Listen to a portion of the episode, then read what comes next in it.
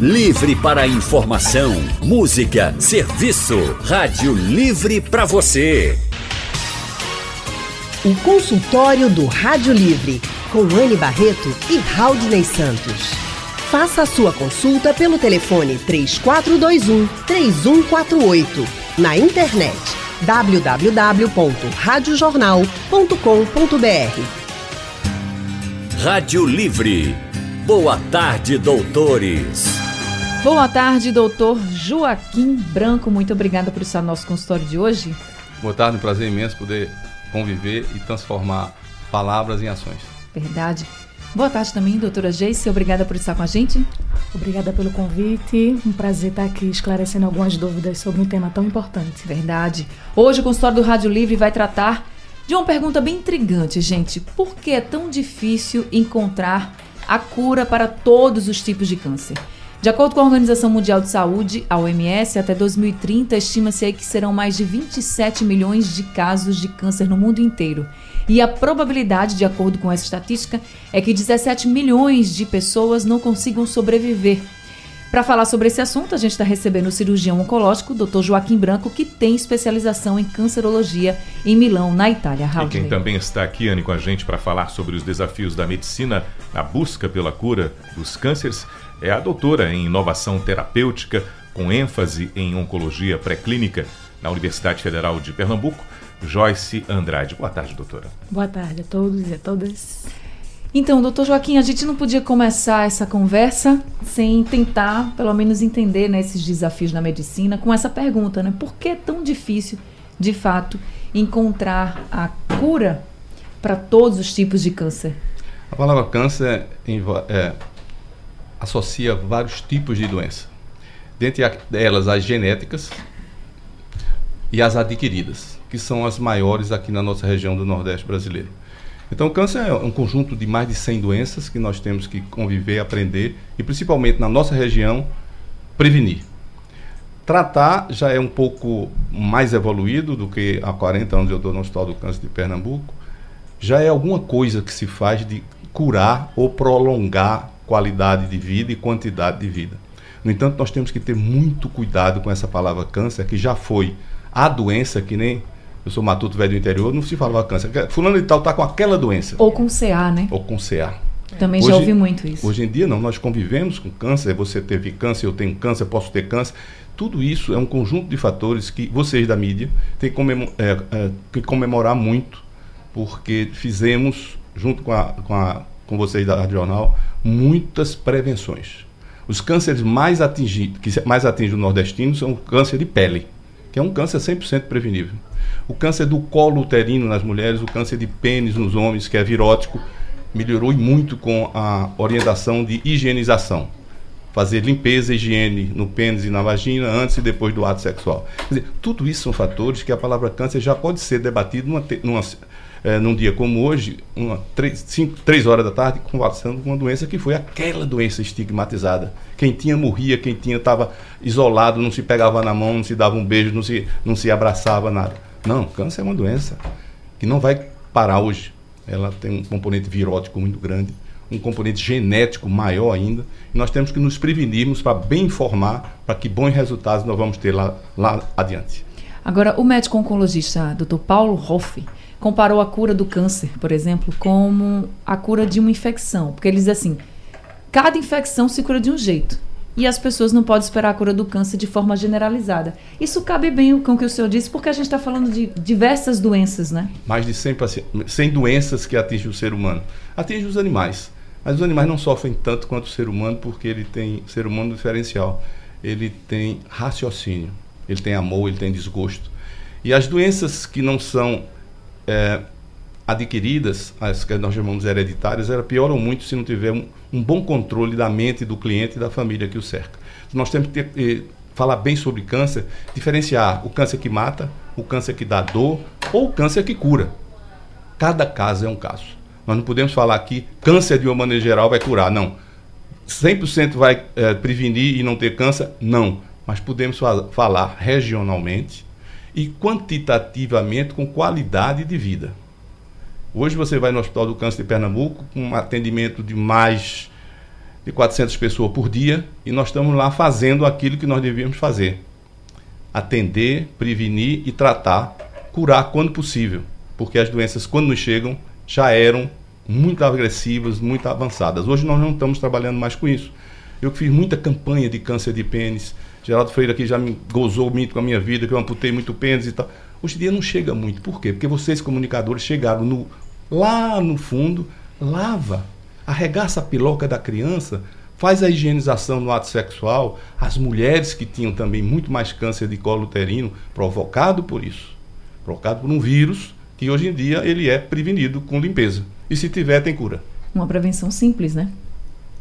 Doutora, e quando a gente ouve é, e lê que recentemente, do início do ano, a empresa israelense que anunciou a, a, cura do câncer, havia descoberto a cura do câncer, e posteriormente se viu que não é exatamente assim, né? O que foi que eh, Israel trouxe de concreto quando anunciou a cura do câncer e por que não é algo que se pode dizer que é definitivo já?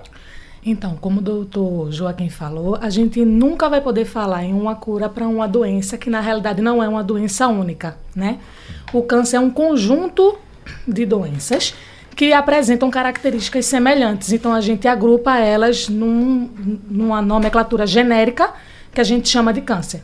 Então, dependendo do local do câncer, dependendo da pessoa, dependendo do estado imunológico, dependendo de N fatores, a gente pode falar de cura ou não. Então, hoje se sabe que todos os cânceres, quando diagnosticados em estágio inicial, são curáveis. Todos eles, né?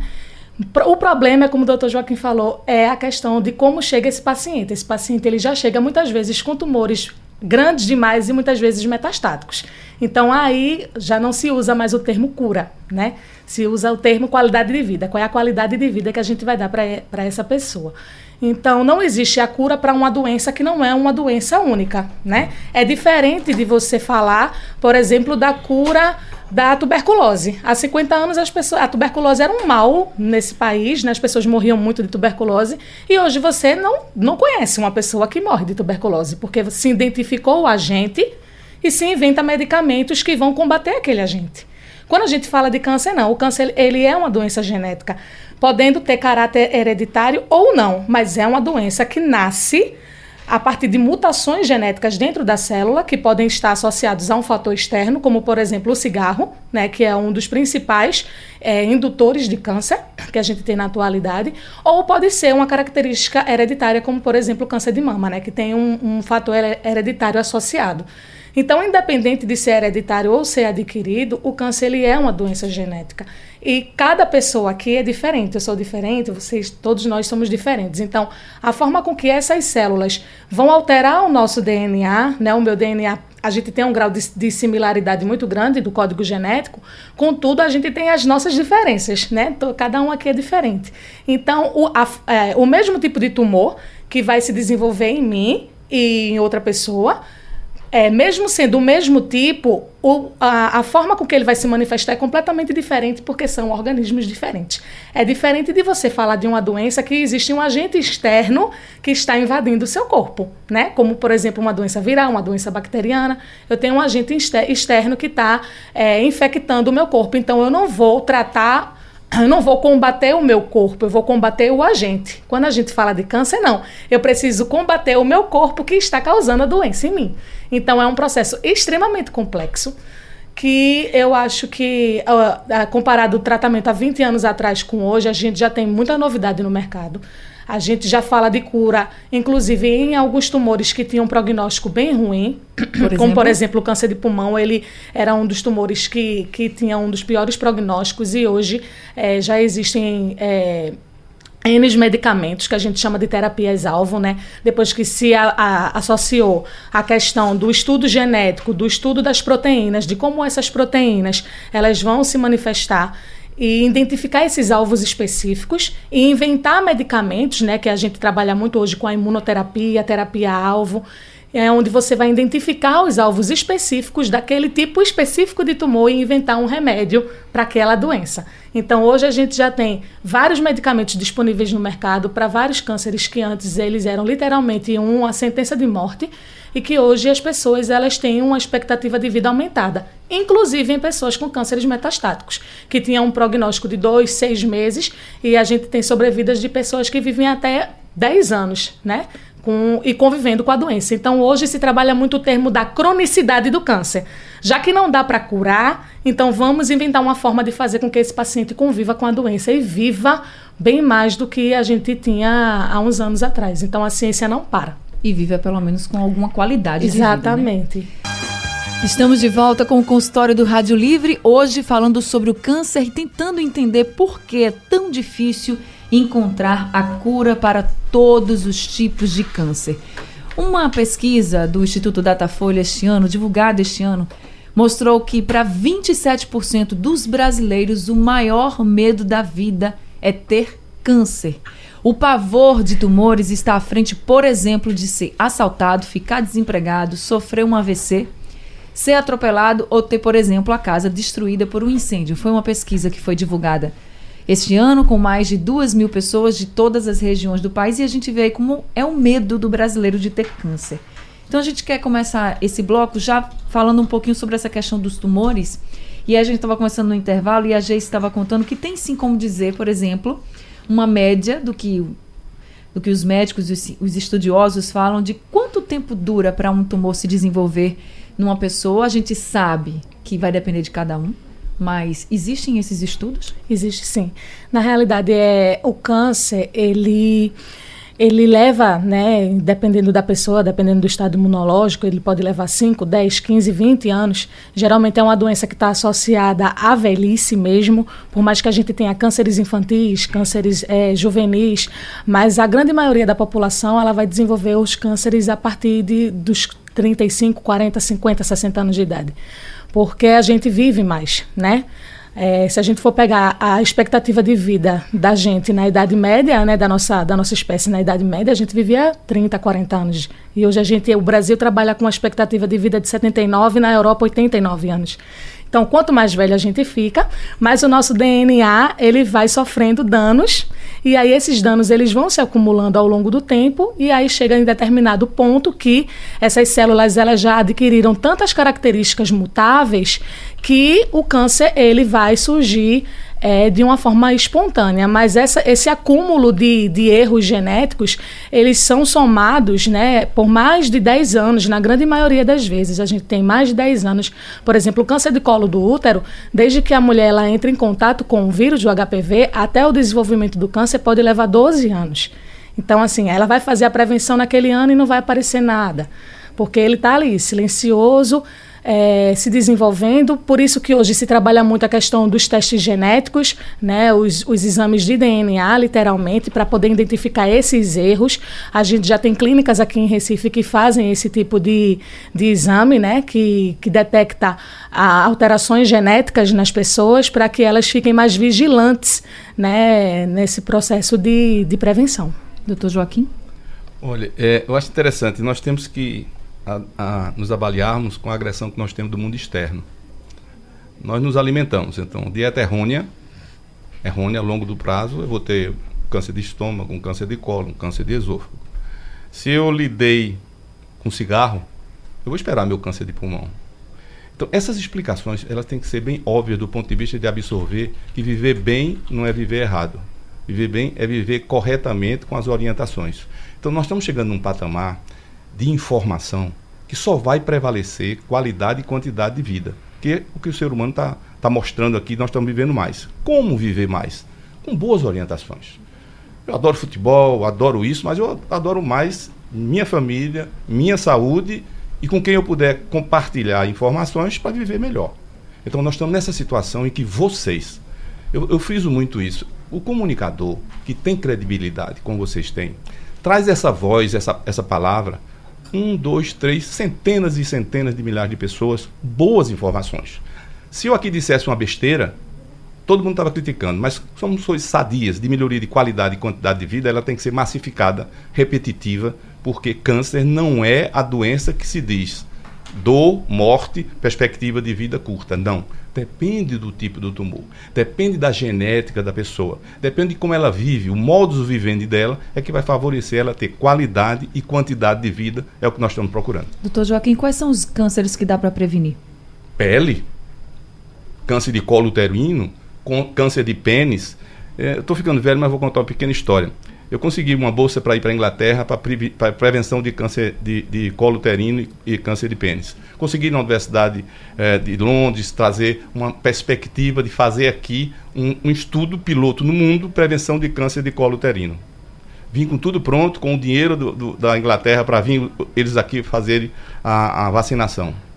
Não consegui. A ignorância na época, há mais de 35 anos, dos políticos não nos permitiram fazer o teste em mulheres sabedoras que tinham uma, vacina para prevenir um câncer de colo uterino. Há dois anos, três anos chegou essa vacina assim cara, o governo pagando para fazer isso. Quer dizer, nós temos que estar sempre alcançando informações. Porque o básico, a água, a comida nós temos. Agora, que água estamos tomando? Que comida estamos comendo? Que remédios estamos comendo? O que você vê hoje nas grandes cidades são farmácias e mais farmácias vendendo remédios e mais remédios. A maioria não são orientados por médicos é do boca a boca. Ó, isso é bom para dor nas costas do lado esquerdo. Aí a pessoa vai lá e compra. Dizer, nós estamos num país ainda com essa não percepção do cuidado que nós temos que ter com a melhor coisa da vida. Chama saúde. A saúde. O doutor Joaquim, a cura e a alta de um tratamento no câncer? Quando é que o paciente. que diferença é essa? Que estou tratando um câncer, depois a, a, fulano recebeu alta, ou fulano está curado. O, a diferença desse, da nomenclatura para a gente entender. É muito bom. É, eu tive no consultório sexta-feira uma senhora com 92 anos que eu a operei há oito meses de um câncer de estômago. 92 anos, uma gaúcha. E ela me veio, ganhou peso e está bem. 92 anos, operada de um câncer de estômago. Eu posso dizer que ela está curada? Não. Não posso dizer. Ela não tinha linfonodo positivo, ela não tinha raiz do câncer.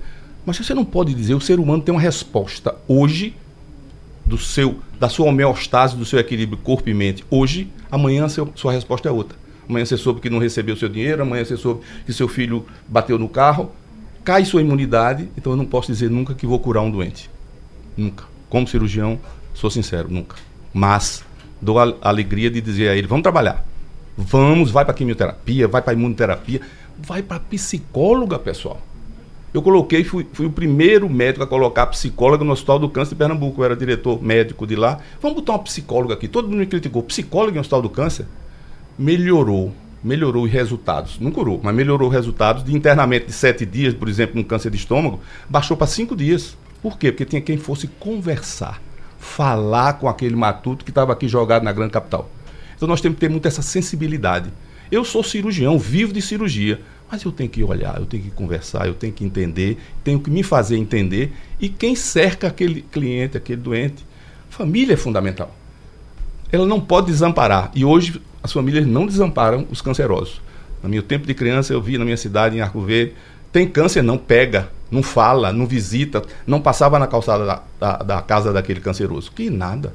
Como melhorou essa informação que vocês dão ao público? Estamos de volta com o nosso consultório de hoje, falando sobre o câncer e tentando entender por que é tão difícil encontrar a cura do câncer. Estamos recebendo o cirurgião oncológico Dr. Joaquim Branco, ele está aqui respondendo a muitas perguntas também sobre esse tema e também estamos recebendo a doutora em inovação terapêutica com ênfase em oncologia pré-clínica, a Jace Andrade, que está aqui com a gente. Vamos começar esse bloco já conversando com os nossos ouvintes? O Laércio de Água Fria está na linha com a gente. Laércio, boa tarde para você. Boa tarde, Anne, boa tarde, Raulney Santos e boa tarde, Neto. Boa tarde. É o seguinte, doutor. Há uns quatro anos atrás, eu, eu mais assim, limpeza, né? Limpeza urbana, limpeza de escadaria. Aí pegava peso, sempre sentia um, uma dorzinha no testículo e tal. Aí uma, uma vez eu fui, entrei de férias e fui fazer um exame de, de imagem, né? Aí constatou que eu estava com cisto, cisto no testículo. E aí eu fiquei, muito, fiquei muito preocupado, aí, o doutor, aí eu perguntei ao doutor se, se esse problema poderia causa, mais na frente causar uma doença mais grave, como, como por exemplo o câncer mesmo, aí ele falou que não tinha problema nenhum. Mas de lá pra cá eu fiquei com aquilo na mente, né? Sempre pensando se, se mais pra frente vai acontecer alguma coisa de, de, de grave. Laércio, boa tarde. Olha, Laércio, onde tiver água, líquido, é pouco provável que tenha tumor. Os tumores são mais sólidos, são mais macerados. Mas é, testículo é preocupação dos homens e chegou tecnologia, ultrassom de seis em seis meses ou anual vai manter esse cisto sem nenhuma preocupação. Tá certo. Agora aqui pelo nosso WhatsApp tem uma pergunta para Jace. Ela diz o seguinte: alimentação, por exemplo, o Eliel Oliveira do bairro da Macaxeira diz: eu queria saber como se previne, por exemplo, alimentos industrializados têm influência direta na doença do câncer, Jace? Então, tem sim. É, em torno de 40% de todos os tumores têm um envolvimento de maus hábitos associados. Então, a gente tem a má alimentação, né? Então, a ingestão de alimentos processados e ultraprocessados, e aí vão entrar todos os industrializados, né? De uma forma geral. É, a gente tem o sedentarismo, né? Também relacionado diretamente, e a obesidade. Então, a gente chama essa diatria de do mal, digamos assim, né? Obesidade, sedentarismo e maus hábitos alimentares. Então, 40% de todos os tumores vão estar associados a um desses fatores ou mais de um. Então, sempre manter uma alimentação saudável, manter exercícios regulares e evitar, é, por exemplo, o cigarro, né? Que a gente fala muito de, de maus hábitos alimentares, de, mas o cigarro é o principal indutor de câncer não só de pulmão, né, porque a gente tem milhares de, de agentes carcinogênicos e as pessoas que fumam têm uma probabilidade estatística de 80% de desenvolver câncer.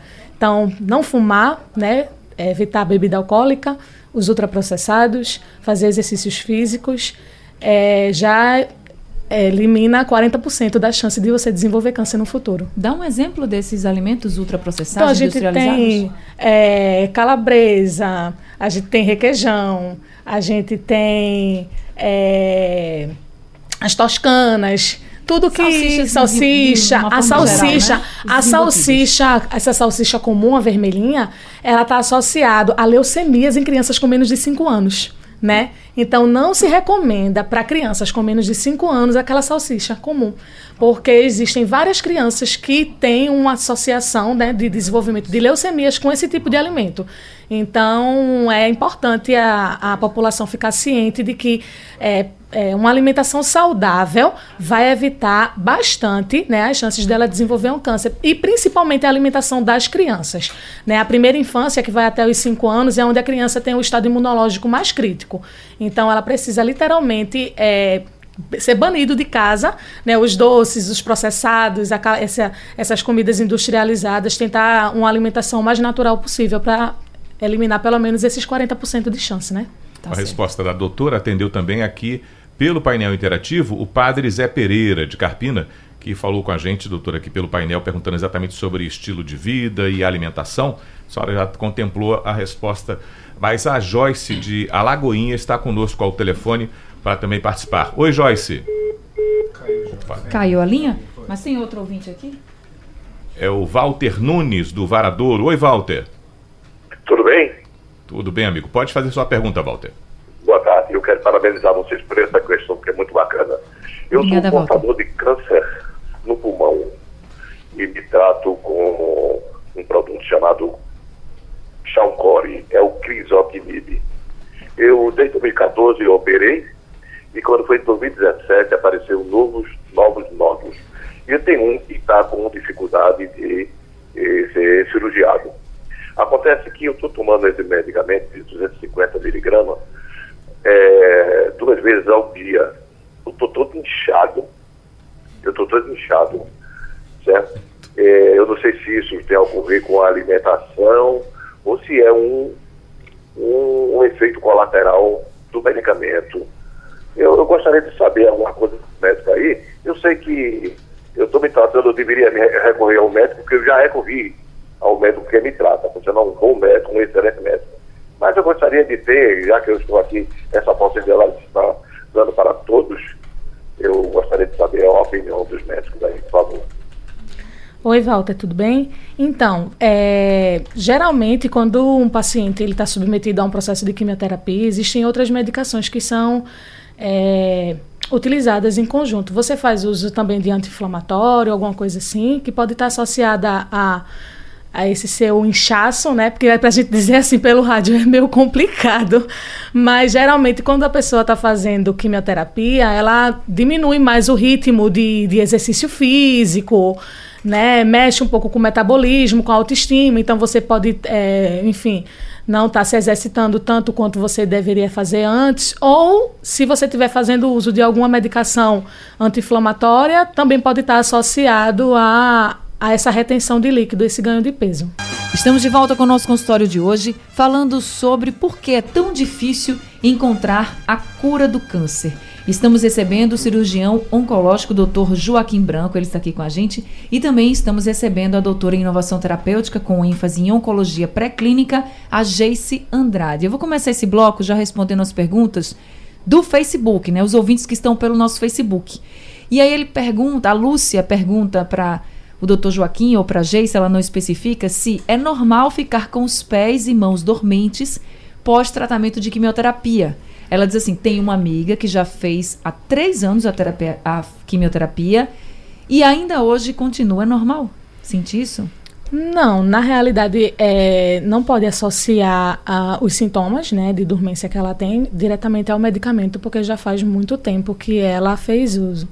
Então, é, geralmente a gente toma a, a, população brasileira de uma forma geral se automedica acho que de todos os de todos os povos do mundo a gente é o que mais toma remédio sem prescrição médica então a gente às vezes toma um remédio para uma coisa e, e, tem uma reação e não sabe nem associar o que foi que tomou mas diretamente ao quimioterápico não. Olha o Cristiano doutor de Garanhuns faz a pergunta. O senhor falou logo no início sobre o câncer no pênis e agora ele falou Doutor, será que o estar com manchas vermelhas no pênis pode ser um sinal de câncer? E aí vou somar outra coisa, doutor Joaquim. A pergunta sobre também que homem pode ter e deve também fazer exame para o câncer de mama? Sem dúvida. Nós temos publicado 10 casos de câncer de mama em homem, no Hospital do Câncer, quando eu operava muito mais. É, a possibilidade de, de cura é, é, é pior do que nas mulheres, o câncer de mama em homem. O câncer de pênis deve ser sempre pensado quando alguma irritação na, na glande é, tiver vermelha, pode ser o vírus se instalando, o HPV, pode ser outra doença inflamatória, mas é um sinal de alerta. Nós seres humanos temos sempre de passar uh, adiante e não procurar saber o porquê que a nossa modificação no organismo o ser humano responde diferente de, dos outros animais, porque ele não pensa, não ama, não, não chora, não pede. E nós, seres humanos, temos sempre a alerta de que alguma coisa anormal está no nosso corpo, devemos procurar saber por quê e tratar. Doutor Joaquim, a gente tem uma pergunta aqui pelo nosso WhatsApp, dizendo o seguinte: o Luciano de Camaragibe pergunta se hemorroidas pode se tornar um câncer. Não. Hemorroida é, é, é a única coisa que nós, seres humanos, temos que os outros animais não têm nós somos quadrúpede, que andamos como bípede, ou seja, éramos para estar andando de quatro pés. Nenhum animal outro que não seja o ser humano tem hemorroida. Por quê? Porque nós evoluímos para andar, a, a, hemorroida, que é uma veia no perianal, sempre existe, aí vamos ter hemorroida. A hemorroida não vira câncer, não é câncer. Pode doer, pode inflamar, mas não é câncer. O Mário Ferreira, de Boa Viagem, é, questiona, doutor, com quanto tempo de fumo o problema causado pela ingestão do cigarro, da fumaça, dos elementos cancerígenos, poderiam se tornar realmente um câncer? Vai depender muito da reação da pessoa. Por exemplo, eu tenho uma imunidade maior à gripe. E meu filho, ou meu irmão, ou meu tio não tem essa imunidade. Então, rapidamente chega essa doença. Então, o câncer de, de pulmão, o quantitativo de, de cigarro, quanto mais mais favorecimento ele tem, quanto menos imunidade ele tem, aquela agressão do fumo queimando o seu pulmão, é variável de pessoa a pessoa. Agora, que é a causa, é sim. Doutor Joaquim, eu já vi especialistas falando também que a pessoa que não é fumante, mas que convive com fumante, também corre risco. Sim, né? corre risco. Não tanto quanto, mas a, a, longevidade dessa convivência vai realmente. Vários e vários casos já chegaram no hospital e nós discutimos isso. Não é fumante, mas aquela mulher convivia com, aquela, com aquele marido fumante, naquela casa pequena, todo dia, de manhã, de tarde, de noite câncer de mama. Agora, a Rejane Maria Ferreira, ela disse que mora em escada e que teve uma irmã que morreu com câncer no útero. Aí ela pergunta: corre o risco de ter essa doença? Não. Não existe um fator hereditário associado diretamente ao câncer de colo do útero, não. Caso de câncer de mama, sim, mas colo do útero. Não, colo do útero com o HPV, que é o humano papiloma vírus, que, dá, que provoca, e, e isso eu estudei bem. Isso eu estudei bem que provoca a erosão no colo do útero e no pênis do homem que não arregaça, que tem fimose, é fator, é fator causal do câncer do colo uterino e do pênis. Mas no caso dela ter uma irmã que teve o câncer. Não, não, não, aí não. Aí a, não teve relação. Da genética não, não teve, né? Não. não teve comunicação. Então, ótimo. A Geice, ó, eh, eh, doutora Geice, a Andréia de Olinda faz o seguinte questionamento. Diz que assistiu num programa o médico dizer que um organismo alcalino é o ideal para evitar o câncer. E o magnésio dimalato é uma forma muito, para, é, muito usada para alcalinizar o organismo. Eu disse, estou tomando, me sinto bem, mas é real essa história? Olha, isso é um ponto que eu acho extremamente pertinente da gente trabalhar aqui. É, é essas notícias, essas essas, esses, esses pseudo-especialistas que aparecem muitas vezes nas redes sociais. Eu acho que todo mundo aqui já deve ter recebido, quem está ouvindo a gente em casa também, corrente no WhatsApp, que tal coisa cura câncer, que tomar água não sei o quê. Gente, isso não existe. Não existe.